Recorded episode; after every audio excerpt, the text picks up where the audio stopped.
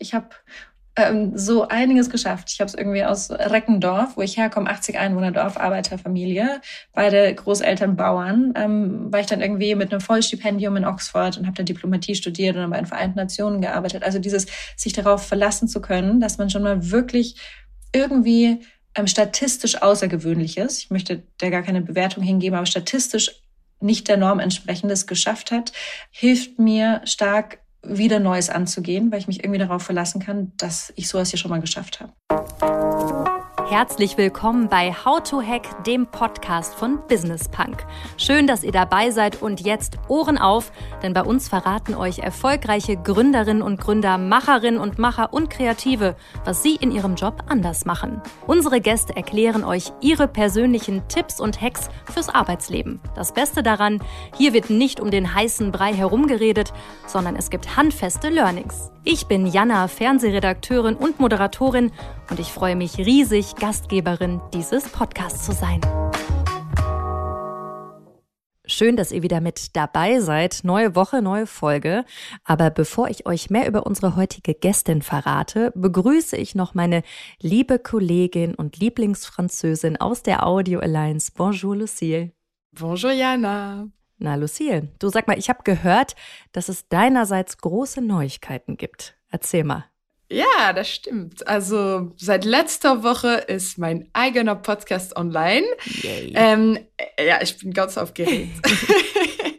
er heißt Ihrer Zeit voraus Jeanne. Und ähm, ja, eigentlich von der Thematik her ist er nicht so weit weg von unserem Themenmonat entfernt. denn ich erzähle vom Leben der krassesten Durchstarterin der Geschichte. Ja, ich denke, das kann man so sagen. Auf jeden Fall. Jeanne d'Arc, weil sie hat es geschafft, als 17-jährige Bauerntochter ein Heer zu führen und den französischen König zu beraten und das alles im 15. Jahrhundert. Also ja, eine krasse Geschichte, ich sag's euch. das kann ich nur bestätigen zu 100 Prozent. Lucille, ist, das ist richtig, richtig gut geworden. Ich habe natürlich schon reingehört. Und für alle anderen, wo kann man den Podcast hören? Also derzeit nur auf RTL Plus Musik, aber ab nächste Woche auch auf allen anderen Audioplattformen. Ja, wisst ihr Bescheid, also unbedingt reinhören. Aber jetzt zurück zu unserer heutigen Gästin. Ich habe mit Christina Lunz gesprochen. An ihrem Namen kam man gefühlt das letzte Jahr überhaupt nicht vorbei. Sie hat vor einem Jahr nämlich das Buch Die Zukunft der Außenpolitik ist feministisch veröffentlicht und damit ja einen echten Stein ins Rollen gebracht. Ich glaube, das kann man ganz gut sagen. Jetzt hat sogar das Auswärtige Amt Leitlinien für feministische Außenpolitik vorgestellt. Also Christina ist eine preisgekrönte Menschenrechtsaktivistin, Mitbegründerin und Deutschlanddirektorin des Zentrums für feministische Außenpolitik und Beraterin des Auswärtigen Amtes. An ihrem Namen kommt man in Sachen Diplomatie nicht mehr vorbei. Ja, und das hat sie alles erreicht. Sie, die als Arbeiterkind in einem kleinen fränkischen Dorf aufgewachsen ist. Und sie war die erste aus ihrer Familie, die überhaupt an der Uni studiert hat und dafür gleich zwei Masterstudiergänge abgeschlossen und einen davor sogar an der absoluten Elite-Uni Oxford. Ja, wie sie das geschafft hat, warum Bildungsgerechtigkeit eine Herzensangelegenheit für sie ist und was sich in der Politik und vor allem in der Diplomatie unbedingt ändern muss, das hört ihr jetzt. Liebe Christina, ich erinnere mich noch richtig gut an unsere allererste Begegnung. Das war auf einem Event im September 2021. Wir saßen da direkt nebeneinander am Tisch und ich erinnere mich noch genau daran, dass du an diesem Abend früher gegangen bist, weil du noch weiter an deinem Buch schreiben wolltest. Das Buch, das kurze äh, Zeit später für ordentlich Wirbel und auch zu einem Umdenken in der deutschen Außenpolitik geführt hat. Der Titel Die Zukunft der Außenpolitik ist feministisch, der Rest ist Geschichte. Hättest du zu diesem Zeitpunkt gedacht, dass deine Arbeit mal so hohe Wellen schlagen wird? Ähm, ich hatte es gehofft. Ähm, also wahrscheinlich ist das schon so, dass irgendwie mein Buch und aber auch vor allem mein Team, meine Organisation gibt es seit viereinhalb Jahren, seitdem machen wir Advocacy-Arbeit, dass das also wissen wir auch, dazu beigetragen hat, ähm, dass es jetzt auch eine feministische Außenpolitik gibt, ähm, dass das so schnell passiert, ähm, nee, das hätte ich, ähm, nee, hätte ich nicht mir denken können. Jetzt hat ja sogar das Auswärtige Amt Leitlinien für feministische Außenpolitik vorgestellt. Was beinhaltet diese? Genau, die Leitlinien für eine feministische Außenpolitik des Auswärtigen Amtes und ähm, und vielleicht sage ich noch mal kurz, dass ich ähm, nicht Teil des Auswärtigen Amtes bin, nicht Teil der Regierung. Ähm, ähm, sondern als Beobachterin von außen meine Kommentare mache. Ähm, die Leitlinien sind wie eine Strategie, wie das Auswärtige Amt feministisches Denken und Handeln in das eigene Handeln integrieren möchte. Also es geht darum, um die sogenannten drei R, um Rechte, Repräsentanz und Ressourcen, also die Stärkung von Frauen und Menschenrechte im Allgemeinen durch außenpolitisches Handeln, eine Stärkung von einer fairen Repräsentanz aller Gesellschaftsgruppen und da eben vor allem auch Frauen, weil Frauen bei allem die weltweit größte benachteiligte Gruppe sind und auch eine Veränderung der Ressourcen, also wie Ressourcen, ähm, wie Geld ausgegeben wird. Ähm, da möchte das Auswärtige Amt ähm, bis 2024 oder 2025 ähm, 85 Prozent aller Gelder für ähm, internationale Projekte, ähm, für Projekte ausgeben, die irgendwie zu Gleichberechtigung beitragen. Genau, darum geht es auf diesen knapp 80 Seiten. Das ist eine ganze Menge. Und um das zu bewerben, in Anführungsstrichen, bist du ja auch gerade super viel unterwegs zum Thema feministische Außenpolitik. Und feministische Außenpolitik bedeutet ja auch, dass Gesellschaften friedlicher und wohlhabender sind, wenn alle Menschen gleichermaßen am politischen, sozialen und wirtschaftlichen Leben teilhaben können.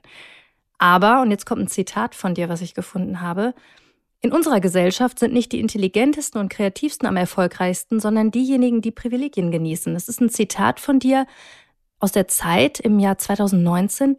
Was meinst du damit? Und wie passt das zusammen? ähm, da, das war, glaube ich, ein Artikel oder ein Vortrag oder was auch immer zum Thema Bildungsgerechtigkeit. Und ich habe dazu gesprochen, dazu geschrieben, ähm, dass in unserer Gesellschaft wir eben nicht allen Menschen dieselben Chancen geben von Geburt an, sondern dass manche Menschen und ähm, vor allem eben auch aufgrund des Elternhauses ähm, und der, der Klasse, in der Schicht, in der wir hineingeboren werden, ähm, unterschiedliche Zugänge haben. Ähm, ich selbst komme aus einer ganz tollen Arbeiterfamilie. Papa war Elektriker, Mama ähm, gelernte Erzieherin. Und äh, Zahlen zeigen, dass Deutschland unter den ja, sogenannten entwickelten westlichen Staaten ähm, einer der Staaten ist, die am weitesten hinten dran ist, was Bildungsgerechtigkeit angeht. Das heißt, in Deutschland ist ganz besonders das Elternhaus, die, der Bildungsgrad der Eltern und das Vermögen, das Einkommen der Eltern dafür ähm, verantwortlich, wie welchen Bildungserfolg ein Kind genießen wird. Das heißt, es ist eben nicht unbedingt die Fähigkeiten, die Intelligenz, die Intellektualität, was auch immer, die ein Kind hat, ähm, sich aneignet oder damit auf die Welt kommt, ähm, das, was darüber entscheidet, wie erfolgreich ein Kind sein wird, sondern vor allem das Elternhaus. Und das habe ich damals in diesem Artikel angesprochen. Das passt auch total gut zusammen mit der Arbeit zu feministischer Außenpolitik oder zu Feminismus im Allgemeinen, weil diese Hierarchien und diese Beschränkungen an Möglichkeiten, die unterschiedliche Menschen zu unterschiedlichem Ausmaß genießen, hängt eben von unterschiedlichen Faktoren ab. Wir haben gerade über Klasse gesprochen. Ähm, das ist ein wichtiger Faktor, aber genauso wichtig ist eben das Geschlecht oder die Herkunft, welche Hautfarbe jemand hat. Und all diese Kategorien bestimmen ähm, zu einem ganz, ganz großen Teil den Lebensweg und die Möglichkeiten, die wir im Leben haben. Das sollte nicht so für sein. Wie ungerecht? Ja, für wie ungerecht hältst du das? Maximal. Das System auch in Deutschland? Ja, maximal ungerecht. Ähm, damit, also es ist natürlich aus einer moralischen Überlegung überhaupt nicht in Ordnung, dass wenn Kind A und Kind B geboren wird und Kind A, weiß ich nicht, in eine Berliner oder Frankfurter ähm, vermögende, wohlhabende Familie, wo Eltern ähm, weit, weit überdurchschnittlich vermögend sind und Bildungsabschlüsse genießen, im Vergleich zu Kind B, das vielleicht, vielleicht irgendwo auf dem Land, ähm, vielleicht in einem Bundesland auch, das ähm, also von strukturellen Problemen betroffen ist. Und dann noch in einer Familie, wo es keine hohen Bildungsabschlüsse gibt und das Einkommen vielleicht unter dem Durchschnitt in Deutschland liegt, ähm, das Kind wird signifikant weniger Chancen ähm, ähm, im Leben haben. Und das, das, das darf nicht sein. Würdest du sagen, dass sozialer Aufstieg in Deutschland also de facto nicht möglich ist, dass du jetzt ein rühmliches, eine rühmliche Ausnahme bist? Es ist möglich, aber es sind eben eher so die Ausnahmen, die die Regel bestätigen. Und genau, sozialer Aufstieg ist möglich, ist aber nicht in der, in der Masse und der Breite möglich, wie ein Land, das so wohlhabend ist wie Deutschland, es ermöglichen müsste. Lass uns noch mal auf deine ganz persönliche Geschichte gucken. Du hast sie eben gerade schon angesprochen. Du sprichst auch öfter über deine Geschichte, das Arbeiterkind vom Dorf, das in Oxford studierte. Also man könnte bei dir auch denken, okay, du hast es geschafft. Warum liegt es dir so am Herzen, dass dieses Thema Bildungsgerechtigkeit an die Öffentlichkeit kommt? Weil, weil es mich wahnsinnig wütend macht. Ähm, und ich, ich weiß auch bei, bei meiner Geschichte, wie diese, ja klar, am Ende, ne, wahrscheinlich kann man das sagen, dass ich es irgendwie bezüglich des Bildungsaufstieges auf jeden Fall geschafft habe. Ähm, und, und gleichzeitig kenne ich ja die Hürden auf dem Weg. Ich kenne die, die Blicke und die Verhaltensweisen anderer, die deutlich ausdrückten, dass ich fehl am Platz bin. Und, und das war ja natürlich. Zum Beispiel? Mm, Zum Beispiel? Ja, das sind Kommentare, abschätzige Kommentare über meine Klamotten, wenn ich, als ich auf meiner ersten Konferenz war. Das ist unangenehmes Verhalten ähm, beim, beim, beim, beim einen der ersten Abendessen, schickeren Abendessen, bei denen ich war und eben keine Ahnung davon hatte, ähm, wie was besondere Tischmanieren, Besteck, wie man damit umgeht. Ähm, oder dann Oxford natürlich, also Oxford als Universität ähm, ist noch sehr weit davon entfernt, ähm, selben Zugang allen zu ermöglichen. Und stark disproportional gehen nach Oxford die westliche weiße ähm, Oberschicht. Und in diesem Umfeld zu sein, klar, ich genieße auf jeden Fall schon die Privilegien, ähm, ähm, aus, dass ich in einem westlichen Land, eines der reichsten der Welt geboren wurde. Und trotzdem ist es eine Ausnahme, jemanden und trotzdem ist es nicht entsprechend unseres Vorkommens in der Gesellschaft, dass jemand mit ähm, einem Arbeiterhintergrund dorthin geht. Und es sind, weißt du, es sind manchmal einfach dieses, mh, mm, wenn dir bewusst wird, dass der Habitus den andere haben, der Umgang miteinander, die, die Möglichkeit, Smalltalk zu führen, ähm, mit anderen ins Gespräch zu gehen, diese, diese Selbstverständlichkeit zu haben, auch ähm, Menschen, äh, Professoren, äh, Leute mit besonderem Hintergrund anzusprechen, weil es Menschen sind, die eben die Freunde der eigenen Eltern sind. Und oft sind das ja auch so unsichtbare Barrieren, die dazu führen, dass diese sich selbst nicht gesehen zu fühlen oder zu denken, man gehöre dort nicht hin, ähm, dazu beitragen, dass bei einer Veranstaltung ich mich dann eben nicht melde und ich dann eben nicht auf die Person, mit der ich gerne zu sprechen würde, zugehe, weil, ähm, weil mir irgendwie vermittelt wird, dass, dass ich und mein, mein, mein Verhalten und mein Hintergrund nicht, nicht sind es nicht wert, ähm, dort stattfinden zu können.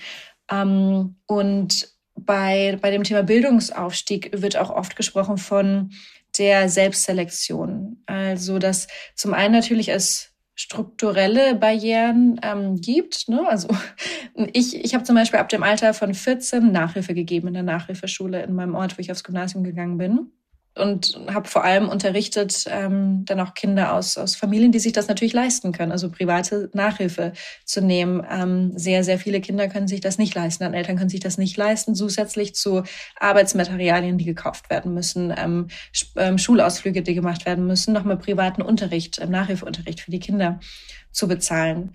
Und also finanzielle Mittel und die Einschränkung finanzieller Mittel ist eine, eine strukturelle Hürde, aber dann gibt es auch die eben diese Hürden der sogenannten Selbstselektion.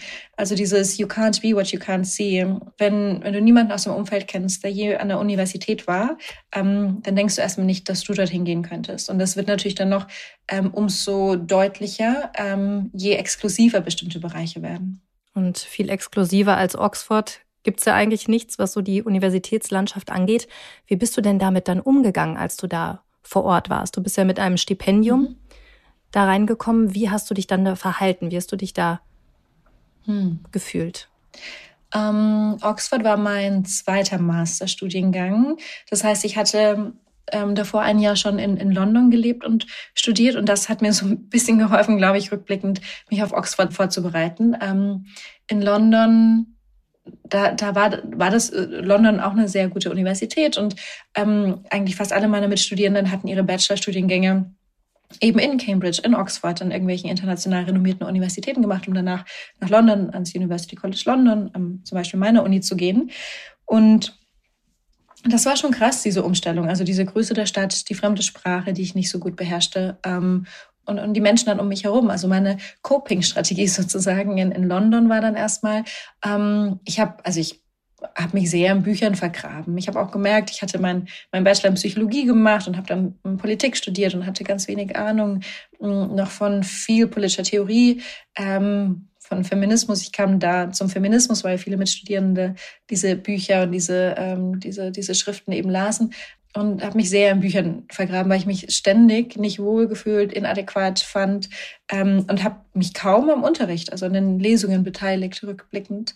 Ähm, das hat sich dann in Oxford so ein bisschen geändert.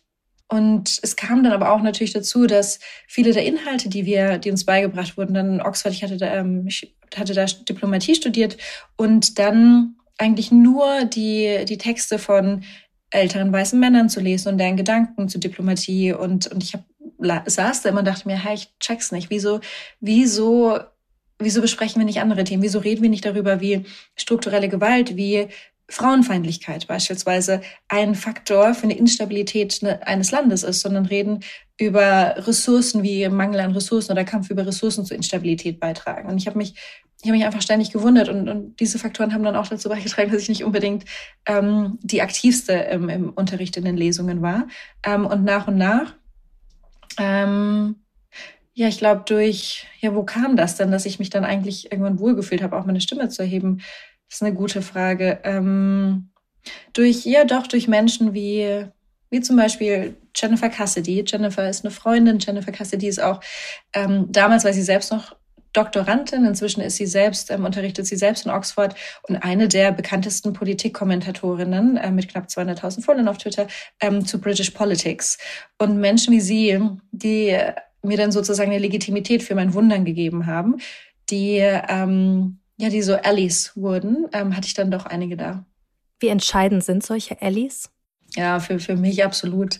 Also ich ähm, hätte auch nie in London oder in Oxford studiert, wären es nicht andere Menschen gewesen in meinem Umfeld immer, die gesagt haben, Mensch, Christina, jetzt hast du doch auch irgendwie im Bachelor einer der besten Abschlüsse und du hast keine Lust, irgendwie weiter Psychologie zu studieren. Wieso, wieso gehst du denn nicht nach London oder Oxford, einer der besten Unis? Ähm, und ich, meine erste Antwort war, ja, weil Leute wie ich da nicht hingehen. ganz einfach. Und außerdem, wie kann ich sie mir dann finanzieren? Und damals wusste ich auch noch nichts ähm, oder ganz wenig über Stipendien. Und das ist ja, das ist so ein anderer Faktor, ne? Der strukturellen Ungerechtigkeit, dieses Wissen über, über Zugänge. Und das ist, ähm, im Mitte, Ende des Bachelorstudiums damals ähm, wurde ich Stipendiatin eines der sogenannten deutschen begabten Förderungswerke, also von der politischen Stiftung. Ähm, und das hat aber ziemlich lang gedauert. Und im Laufe des Bachelorstudiums hatte ich eben von anderen erfahren, dass die Stipendien haben. Und ich dachte mir so, hä, krass, aber eure Eltern sind doch total wohlhabend. Wieso habt ihr denn Stipendien? Ähm, und wieso habt denn ich kein Stipendium? Ich kann das wirklich gut gebrauchen. Ähm, hm. Und mein, und, und noch dazu bin ich ähm, eine der Kursbesten vom ganzen Psychologiestudium. Ähm, und, und eben dieses Wissen nicht zu haben, dieses Wissen über Möglichkeiten, das ähm, hält auch stark zurück. Also bei mir jeder Schritt irgendwie, ob zu Stipendien, ob nach London oder nach Oxford, war immer, weil ich an diesen Punkten Menschen in meinem Leben hatte, die dann sagten, nee, Christina, mach das mal. Also, also wenn du dich da jetzt noch nicht selbst siehst, tun das andere schon. Jetzt hast du vorhin den Satz gesagt, Leute wie ich gehen da nicht hin. Was glaubst du denn, woher kommt dieser Glaubenssatz? Weil den habe ich jetzt tatsächlich in dieser Podcast-Reihe zu diesem Thema schon öfter gehört. Woher kommt dieser Glaubenssatz? Kommt der von dir aus, von deiner Familie aus oder ist das von der anderen Seite, von der anderen Welt? Wird einem das auferlegt? Was würdest du sagen? Hm, gute Frage. Ähm, die Ursache ist ja irgendwie so der Mangel an Repräsentation, ne? dieses You can't be what you can't see. Wahrscheinlich ist es die Mischung, also von, von mir selbst irgendwie. Ähm, also diese Unsicherheit, die damit einhergeht, dass man sich selbst nicht repräsentiert fühlt oder die eigene Schicht nicht repräsentiert fühlt in bestimmten Gruppierungen ähm, und dann sich selbst Vielleicht hat das auch so ein bisschen mit einer Reduktion der kognitiven Dissonanz zu tun, ne? Wenn das du, musst du jetzt erklären. Du weißt, also stimmt ja. ähm, die kognitive Dissonanz, also das irgendwie zwei Sachen passen im Kopf nicht zusammen, kognitive Dissonanz, ähm, und das dann reduzieren zu wollen. Also die kognitive Dissonanz, was nicht zusammenpasst, ist ja das eine, ähm, ich will da gerne sein, aber so Leute wie ich sind da nicht dort. Ähm, und solche Situationen gibt es oft im Alltag, ne, wo irgendwie was zusammenpasst. Ich hätte was gerne, aber ich kann es nicht haben und dann legen wir uns selbst Gründe zurecht um diese Dissonanz, dieses äh, Gefühl zu reduzieren. Und ähm, in dem Fall wäre das wahrscheinlich, okay, Leute, ich sind nicht dort, ich wäre gerne dort, Also brauche ich Gründe, muss ich Gründe finden. Und einer ist ja, weil Leute wie ich dort nicht hingehören. Ähm, vielleicht ist das so ein Mechanismus, um und, und das trägt dann natürlich auf jeden Fall zur, zur Verunsicherung, zur Unsicherheit bei. Und also meine Eltern hatten das nie ausgesprochen und gleichzeitig waren wir aber ja nie in solchen Bereichen. Ähm, und sozusagen die andere Seite ist ja kein Schwarz-Weiß, kein Die und Wir. Ähm, und, und gleichzeitig, als in den Momenten, als ich in solchen Spaces irgendwie reinkam, als ich irgendwie dann aufgenommen wurde, auch mal in so ein so, eine, so ein Zirkel, so eine Gruppe an Leuten, die dann auch eine, was heißt Leuten, also eine größere Gruppierung, die auch Konferenzen veranstaltet und, und bei einer dieser Veranstaltungen der damalige Außenminister Westerwelle am Wochenende sprach. Und ich dachte mir so, hä, wie krass ist das denn eigentlich? Hier spricht ein Außenminister bei einer Konferenz für diese Menschen. Was ist das denn? Wie ungewöhnlich ist das? Kann doch gar nicht sein. Ähm, und meine ersten oder viele erste Schritte in diesen Bereichen ja, es war klar, dass ich nicht dazu gehöre, ne? wie ich vorhin eben kurz sagte. Ich habe mich irgendwie anders verhalten, meine Klamotten haben nicht gepasst. Ähm, ich, ich wusste nicht, wie man Fragen stellt oder solche Menschen anspricht alleine. Oder ich wusste nicht, was gerade wichtige politische Themen sind. Ähm, das sind ja Sachen, die einem mitgegeben werden von, von einem Elternhaus auch. Ne? Und, und ja, wie gesagt, wenn, wenn vielleicht auch der Freundeskreis der Eltern aus solchen Menschen besteht, dann sind das wie Freunde deiner Eltern. Wenn sie aber das nicht tun, dann sind das einige der krassesten und am weitesten entfernten Repräsentanten der Bundesrepublik. Und das sind dann unterschiedliche Menschen. Ich habe dazu ein ganz spannendes Zitat auch äh, wieder von dir gelesen. Ohne sozialen Kontext sagt eine Aufreihung an Stipendien, Auslandsaufenthalten und Elite-Unis viel mehr über den Hintergrund der Eltern als über die Fähigkeiten der Bewerberinnen und Bewerber aus. Ja. Ja, ja, genau, weil für für manche Menschen es so, so viel einfacher ist, weil eben keine strukturellen Barrieren, weil Zugang zu Informationen, weil Unterstützung durch Eltern, weil finanzielle, finanzielle Ressourcen da, um unter anderem Nachhilfeunterricht, um dann bessere Noten zu haben. Ähm, für solche Menschen ist es viel einfacher, Stipendien zu bekommen ähm, und an die best, an den besten Unis zu gehen. Und für andere ähm, eben ist es viel größerer Aufwand, das zu erreichen. Und ich glaube, das kann man so ein bisschen vergleichen wie wir starten halt nicht alle an derselben Startlinie. Ähm, und manche von uns sind genau auf der Linie, manche sind so richtig mit viel Vorsprung vorne dran und haben wahrscheinlich irgendwie noch so einen, einen Roller oder ich weiß auch nicht, super Flitzeschuhe an, keine Ahnung. Und andere sind halt richtig abgeschieden mit so zusätzlichen Gewichten an den Beinen und dann fällt der Startschuss und manche Vorsprünge wird es nicht mehr aufzuholen gehen und mancher Vorsprung ist so groß, da kann man sich, glaube ich, so bedeppert, um mal Fränkisch hier einzubringen, so schlecht anstellen, wie man möchte, man wird trotzdem nicht eingeholt. Wie kann man das ändern? Jetzt ganz kurz nochmal zu diesem Thema Diplomatie, was du auch studiert hast. Was ich mir eben gedacht habe, wie wichtig es doch eigentlich auch gerade in der Diplomatie sein müsste, dass die Menschen, die halt Außenminister sind, oder Diplomaten, dass sie halt auch wissen, was die normalen Leute, die in Anführungsstrichen Arbeiterleute, mhm. auch alles in Anführungsstrichen, wie die ticken. Das ist doch eigentlich wichtig, dass die das auch wissen. Aber eigentlich ist es eine elitäre Oberschicht in den meisten Fällen. Wie passt das zusammen? Ja, es passt überhaupt nicht zusammen. Ähm, und ähm, das ist ähm, der gesellschaftliche Aufbau, den wir haben. Und wenn eine Gesellschaft nicht bereit ist, weiß nicht, gerade wird über die Kindergrundsicherung irgendwie diskutiert, ne? um, um ein paar Milliarden Euro, ähm, die wir nicht haben, aber gleichzeitig haben wir 100 Milliarden Sondervermögen für, für die Bundeswehr. Also je nachdem, wie eine Gesellschaft Prioritäten setzt oder nicht bereit ist, Geld auszugeben. Kindergrundsicherung, wie, um wie viel geht's gerade? 10 Milliarden, 12 Milliarden? Ich weiß gerade gar nicht. So ein kleinen Bruchteil von dem, was so ein Sondervermögen zum Beispiel ähm, abverlangt. Ähm, und es geht darum, was sind denn die letzten Zahlen? Ich ist leider nicht mein Expertinnengebiet, aber ich, jedes vierte, jedes fünfte Kind wächst in Armut auf.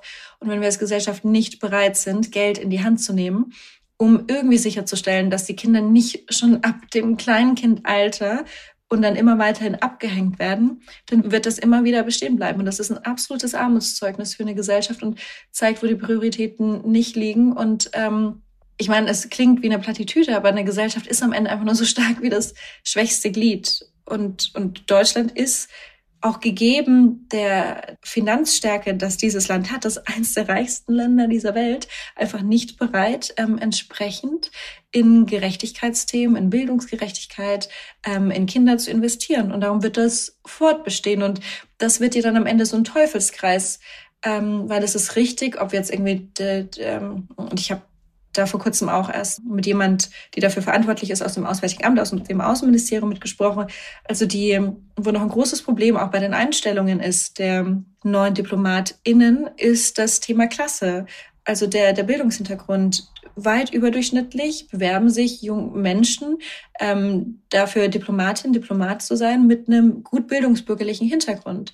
Und, und im Vergleich, ich weiß nicht, ob das genauso stark ist in anderen Ministerien, aber diese Gap, diese Lücke zwischen denen, die dann eine Politik ausführen und diejenigen, die auch ähm, gesehen werden sollten in dieser Politik, ist eben groß und wird sich reproduzieren, wenn wir weiterhin denen, die eher abgehängt sind, nicht die Möglichkeit geben, da irgendwann hinzukommen. Und dann wird immer wieder von, von disproportional von den Menschen Politik gemacht, die bestimmte Lebensrealitäten und Hintergründe nicht kennen.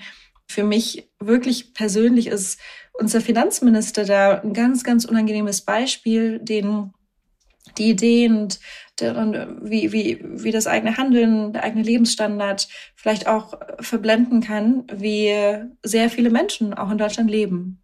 Jetzt kann man ja sagen, die großen Weichen für Umverteilung und Chancengleichheit, die müssen von der Politik gestaltet werden. Wir haben ja gerade gesagt, okay, da gibt es echt noch Probleme, aber was können wir denn jetzt tun? Also wir ganz persönlich. Ob wir über irgendwie Feminismus und Feminismus und Außenpolitik, Bildungsgerechtigkeit, was auch immer sprechen, ich glaube, am allerwichtigsten ist, dass wir ähm, bereit sind, Tradition und Konvention stetig zu hinterfragen.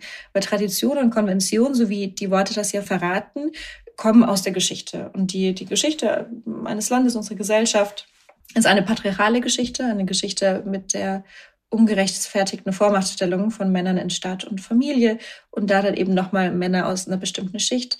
Und diese Klassenprobleme ähm, oder Geschlechterhierarchien, die bestehen seit Tausenden von Jahren. Und daraus haben sich Traditionen und Konventionen ergeben. Konventionen, ja, wie auch in meinem Kopf, ne? ich gehöre da nicht hin. Leute, ich habe da nichts verloren. Mhm. Ähm, und das wirklich ständig in Frage zu stellen, ständig in Frage zu stellen, wie kann das sein, dass so ein reiches Land nicht so viel darüber diskutiert, ob wir uns eine Kindergrundsicherung leisten können, aber ohne Abstimmung mit den Regierungspartnern irgendwie ein Sondervermögen für die Bundeswehr ankündigt. Ähm, das ist, ja, ich glaube, das ist das Wichtigste. Fakten angucken, die, die knallharten, die nackten Zahlen anschauen und dann Fragen stellen. Würdest du auch sagen, dass diese zwei Welten mehr miteinander interagieren müssen? Also du bist ja jetzt das beste Beispiel, dass du in beiden Welten zu Hause bist. Aber das gibt es ja wirklich jetzt nicht oft. Wie hilfreich wäre das, wenn das einfach viel mehr stattfinden würde? Und wie kann das mehr stattfinden? Hm. Ich glaube, das wäre ganz großartig und ganz wichtig, ähm, weil durch, und das, das wissen wir auch, also nicht nur durch die Sozialpsychologie, ich glaube, das ist auch irgendwie so ähm, Küchenpsychologie inzwischen. Ähm, wir wissen ja, dass wir dann Menschen mögen, wenn wir irgendwie Zeit mit denen verbringen und Vertrauen aufbauen können. Ähm, und dass das immer Hass und Barrieren abbaut. Ob das zwischen Menschen mit unterschiedlicher Herkunft ist, unterschiedlicher Klasse, ähm, dass dieser Austausch zwischen Gesellschaftsgruppen ähm, ist immer zuträglich dahingehend, dass wir weniger Vorurteile haben und einander irgendwie besser unter die Arme greifen.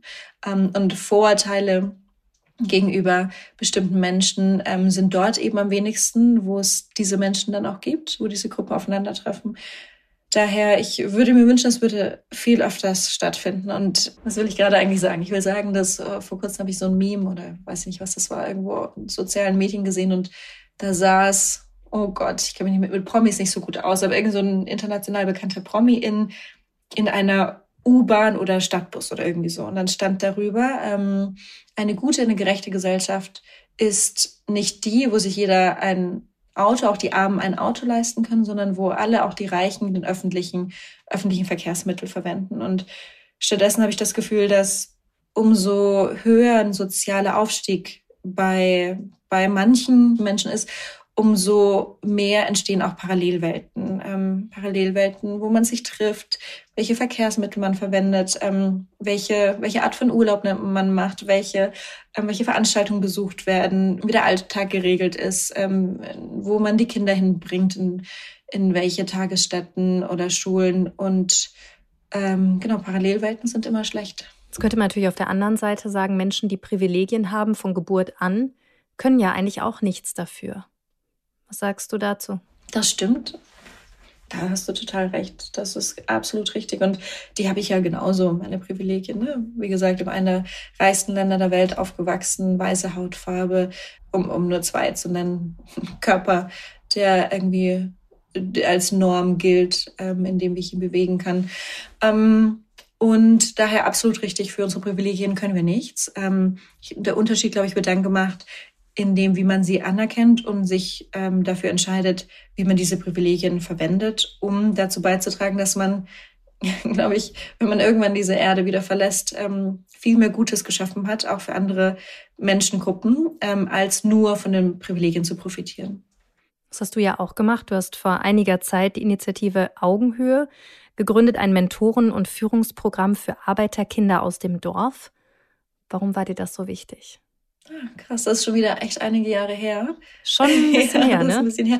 Aber schön auch, dass du es ansprichst, weil das zieht sich bis heute durch meine Arbeit. Tatsächlich heute erst hatte ich ähm, mit einer meiner Kolleginnen ein Gespräch, ähm, weil ich jetzt wieder ein Mentorinnenprogramm mache. Ähm, hatte das kurz vor Weihnachten, ähm, waren die Ausschreibungen und äh, wir wollten eigentlich nur so weiß nicht, so um die zehn Frauen in, in mein Mentorinnenprogramm aufnehmen. Ich habe weit über 400 Bewerbungen bekommen und dann haben wir es heute dann auch umstrukturiert, dass mehr davon profitieren können auch einfach, ne? weil diese ähm, ich hatte ja, ich habe diese Mentorinnen und ich weiß, wie die mein Leben verändert haben. Und ich hoffe nur irgendwie, dass ich dazu beitragen kann, anderen die Hand zu reichen, ein bisschen mit hochzuziehen. Ähm, genau, also Initiative Augenhöhe oder mein Mentorinnenprogramm jetzt oder auch bei meiner Organisation im Center for Feminist Foreign Policy leiten wir auch ein Projekt, das heißt Netzwerk F. Ähm, das ist auch ein, ein Karriere-Mentoring-Programm für junge Frauen, nicht-binäre Menschen, meistens eben mit Arbeiterhintergrund oder, ähm, oder Migrationsgeschichte. Das heißt, das zieht sich echt gut durch mein Leben das ist mir wichtig, genau wie ich sagte, wie, weil ich selbst sehr stark von besonders einer Mentorin, aber mehreren Menschen, die sich doch auch so verhalten haben in meinem Leben, profitiert habe und immer noch profitiere. Ähm, Silla Elworthy heißt sie. Das ist ähm, Silla wird im Juni 80 und wir feiern, werden ganz wild feiern in England. Ähm, 80, fast 80-jährige großartige Frau, die vierfach für den Friedensnobelpreis nominiert, ähm, mehrere Organisationen aufgebaut zu ja, wahrscheinlich kann man sagen, rückblickend, ja, Feminismus und Au Außenpolitik. Ähm, und, und ganz viel zu nuklearer Abrüstung, ähm, hat viel, viel, viel bewegt international. Ähm, und ohne sie würde ich nicht machen, ganz klar, würde ich nicht machen, was ich mache. Ähm, und daher, ähm, daher ist mir das wichtig, ähm, das irgendwie weiterzugehen. Und auch bei der Auswahl jetzt, bei den vielen Bewerbungen für mein aktuelles Mentorinnenprogramm, ähm, also die, die allermeisten Bewerbungen kommen tatsächlich also von der, aus der ganzen Welt ähm, von, von jungen Frauen, die eben Arbeiterhintergrund haben oder die eine Migrationsgeschichte haben, die aus einigen der ärmsten Länder der Welt sich beworben haben. Und bei der Auswahl, wen wir da aufnehmen werden, ähm, werden wir den Fokus auch auf diese Frauen legen. Hm. You can't be what you can't see. Also das ist sehr, sehr passend. Jetzt nochmal zusammengefasst. Was wären denn deine, deine Tipps auf der einen Seite an Arbeiterkinder, die sagen, okay, ich sehe, man kann das werden, ich möchte das werden.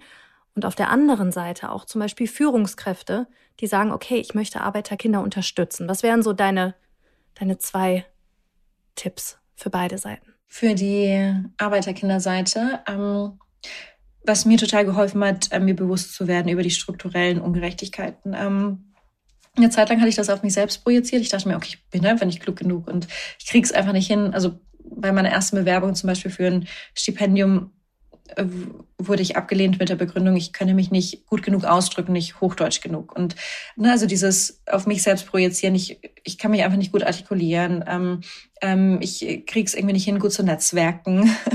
und das auf mich zu projizieren, statt zu verstehen, ähm, nee, das sind strukturelle Barrieren, die da im Wege stehen, das war für mich als so Empowerment Empowerment-Moment total wichtig, weil das so mein Selbstbewusstsein geändert hat oder das Bewusstsein über meine Umgebung. Ähm, und, und gleichzeitig, zweiter Tipp für diese, diese Gruppe, ähm, wirklich, wenn ihr jemanden ähm, ganz beeindruckenden seht, dann fragt die Person nach einem Kaffee. Vielleicht entwickelt sich Mentorschaft ähm, daraus. Ähm, wirklich proaktiv versuchen, diesen Kontakt zu suchen.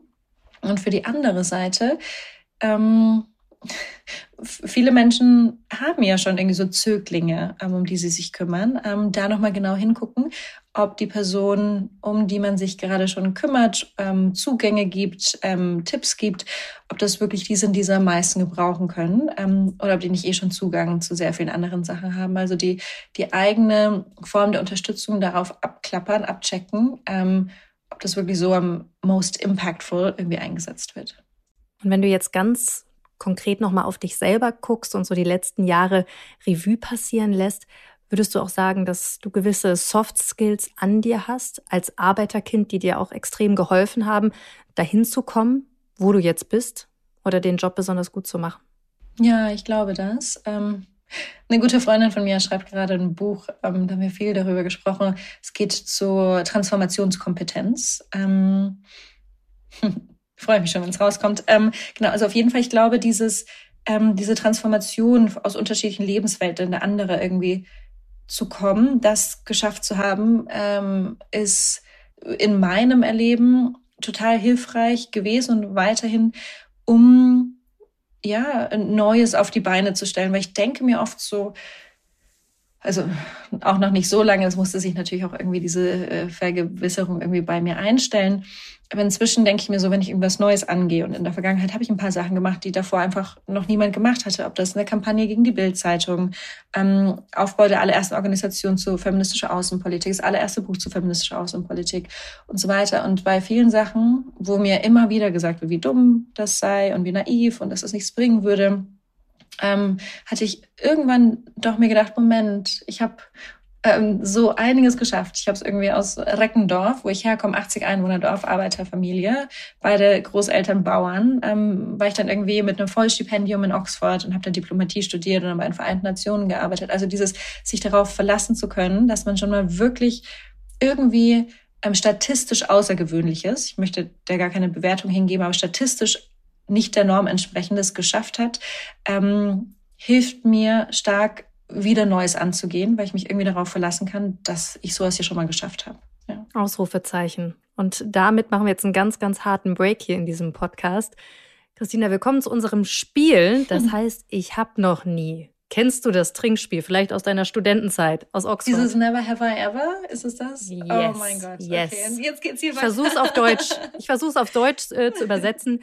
Wir sind natürlich der gläserne Podcast. Es ist äh, 17 Uhr. Wir trinken Wasser. Aber ich erkläre noch mal ganz kurz die Regeln. Wenn deine Antwort auf eine Frage doch ist, dann musst du trinken, einen Schluck.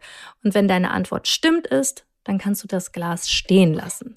Erste Frage. Ich habe noch nie mich extrem ungerecht behandelt gefühlt. Muss ich schon trinken, ne? Weil es ein Doch ist. Ja, natürlich.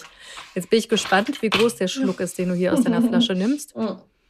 Oh, der ist groß. Ja, schon groß, ne? Ja. ja. ja. Wann? Wann vor allen Dingen? Oder wann das letzte Mal? Wann das letzte Mal? Ähm oh, ich habe, kennst du diese Momente, wo du weißt, da war vor kurzem irgendwas und ich habe mich so aufgeregt. Ich habe mit Nina, meiner Mitgeschäftsführerin, darüber gesprochen, mich wirklich riesig aufgeregt und kann ich es gerade aber nicht, kann ich es gerade nicht benennen. Ähm Mist, schade, vielleicht kommt es noch, weiß ich gerade nicht. Oder du, du sagst mir jetzt was, was dich zum Beispiel in deiner Zeit in Oxford wo du dich da vielleicht besonders ungerecht behandelt gefühlt hast oder in deiner Schulzeit? Ja, vielleicht in Oxford. Ähm, es gibt unterschiedliche Traditionen natürlich ähm, in Oxford und eine ist bei der Immatrikulation, also an dem Tag, wo du sozusagen in die Uni eingeführt wirst. Das ist ein Festakt, da hat man bestimmte Klamotten an. Traditionell haben Frauen ähm, Röcke getragen, eine weiße Bluse und ähm, so ein also wir alle mussten uns einen Harry Potter Umhang anhaben, ja, aber Frauen haben dann noch so ähm, so ein, wie ich sag, das ist ein bisschen despektierlich, aber so ein Schnürsenkel um Hals gebunden, so ein schwarzen. Das war das Outfit für die Frauen. Schwarzer Rock, weiße Bluse, Schnürsenkel um Hals. Für die Männer schwarzer Anzug, weißes Hemd ähm, und Fliege.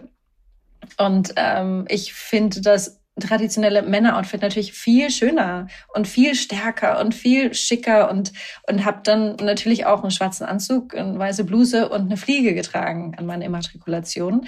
Auch mit dem Wissen, dass seit wenigen Jahren, bevor ich da hinkam nach Oxford, das ein bisschen so aufgelockert wurde. Ich hätte es wahrscheinlich auch gemacht, wenn die Regeln nicht aufgelockert gewesen wären. Aber damit stach ich total raus. Also ich glaube, weniger als ein, ein, zwei Prozent der Frauen ähm, haben dann eben Anzüge getragen. Und ich auch. Fand es einfach schöner, habe mich da wohler gefühlt. Ähm, und direkt, als ich dann mal in College kam, also mein Zuhause sozusagen in Oxford, äh, meinte einer zu mir, was, äh, was da mit mir los sei, ich Feminazi. Und da dachte ich mir, krass, das muss ich, glaube ich, hier gerade keinen Mann anhören, so ein Ausdruck. Ja. ja, hoffen wir, dass die Zeiten sich geändert haben. Auch in mhm. Oxford. Hoffen wir es einfach mal. Okay. Nächste, ich habe noch nie Frage. Ich habe noch nie aufgegeben. Gibt es einen Moment, wo du gesagt hast, okay, stopp, ich höre jetzt auf damit. Ich habe aufgegeben. Doch, habe ich. Genau, trinke okay, ich da musst du einen Schluck trinken. Mhm. Mhm. Oh, okay, wann? Und da kommen mir jetzt, ähm, ich glaube, eher so Beziehungen, so zwischenmenschliche mhm. Beziehungen in den Sinn. Ähm, irgendwann anzuerkennen, dass ob romantisch, aber auch andere freundschaftliche Beziehungen, dass man vielleicht sich auseinanderentwickelt hat, andere Wünsche, Bedürfnisse im Leben hat, ähm, andere Umgangsformen einen auf einmal wichtig ähm, sind. Und da habe ich dann Beziehungen schon aufgegeben. Ich finde, gerade in Beziehungen hat man ja auch oft diesen sunken Cost-Effekt, mhm. ne? dass man denkt, man hat schon so ja. viel investiert in eine Beziehung, in den Menschen, können auch Freundschaften mhm. sein, dass man das ja eigentlich nicht mhm. aufgeben will. Aber das ist auch nochmal ganz wichtig an alle Hörerinnen und Hörer. Macht dann schon manchmal Sinn, auch mhm. Sachen aufzugeben. Absolut, ja. Nächste, ich habe noch nie Frage. Ich habe noch nie mich mal extrem blamiert. Ähm, ich würde am liebsten sagen, bestimmt. äh, also. Kann ja auch sein, dass du dich noch nie richtig blamiert hast. Oder du es einfach nicht als solches empfindest? Genau, nicht als solches empfinde. Also erst vor kurzem, Anfang des Jahres, so mit voller Wucht gegen so eine Glastür in einem Hotel gelaufen. Ähm, so Sachen passieren mir schon öfters. aber das finde ich gar nicht schlimm. Also es hat richtig wehgetan. Ähm, nö, nee, trinke ich diesmal nicht. Okay, sehr gut. Das muss man auch sagen können. Und ganz zum Schluss, was haben wir in Zukunft jetzt noch von Christina Lunz zu erwarten?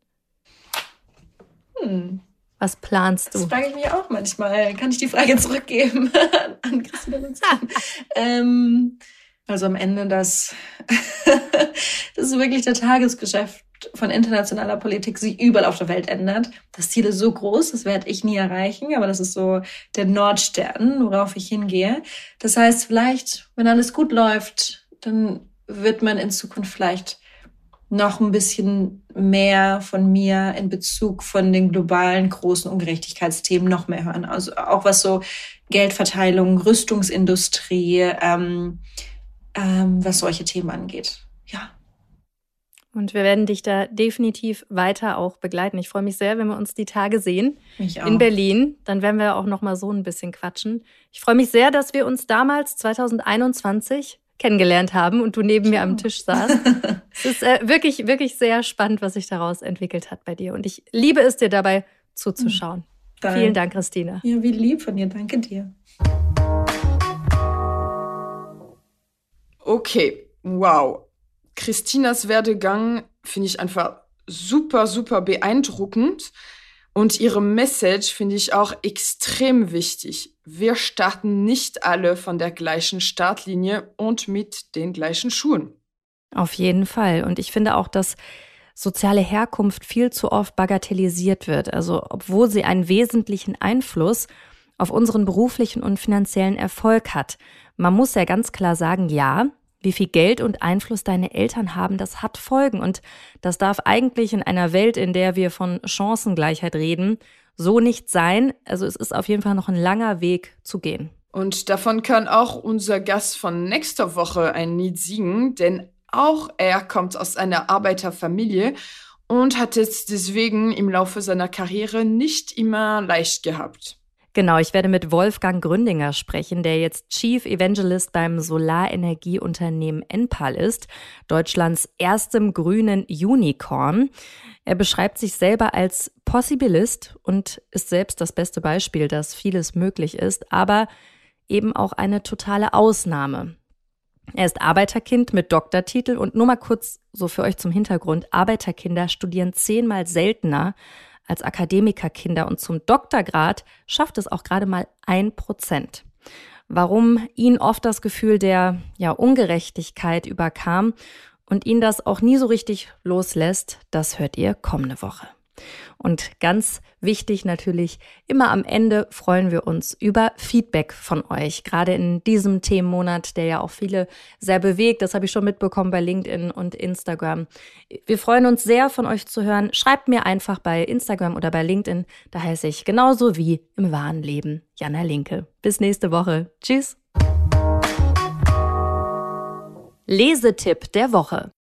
Heute habe ich keinen Lesetipp, sondern einen Hörtipp für euch. Ich habe schon am Anfang erwähnt, mein Podcast Ihrer Zeit voraus, Jeanne, ist seit kurzer Zeit raus. Bauerntochter, queere Ikone, Feministin, Galionsfigur der Rechten oder Heilige, Jeanne d'Arc ist eine unglaublich komplexe Figur, die knapp 600 Jahre nach ihrem Tod immer noch faszinierend ist. Eine ungebildete Bauerntochter, die Stimmen hört, wird mit 17 Heerführerin, als von Gott gesandt gefeiert und nur zwei Jahre später auf dem Scheiterhaufen verbrannt. Wenn das keine krasse Geschichte ist, dann weiß ich auch nicht. Also, hier alle Infos nochmal. Der Podcast heißt Ihrer Zeit voraus Jeanne. Jede Woche kommt eine neue Folge raus. Zuerst bei RTL Plus Musik und zwei Wochen später auch auf alle anderen Plattformen. Viel Spaß beim Hören! Das war How to Hack für heute. Ich hoffe, es hat euch gefallen. Immer donnerstags gibt es eine neue Folge. Abonniert uns gerne fleißig auf RTL Plus Musik oder wo auch immer ihr Podcasts hört. Und über eine 5-Sterne-Bewertung würden wir uns natürlich auch sehr freuen.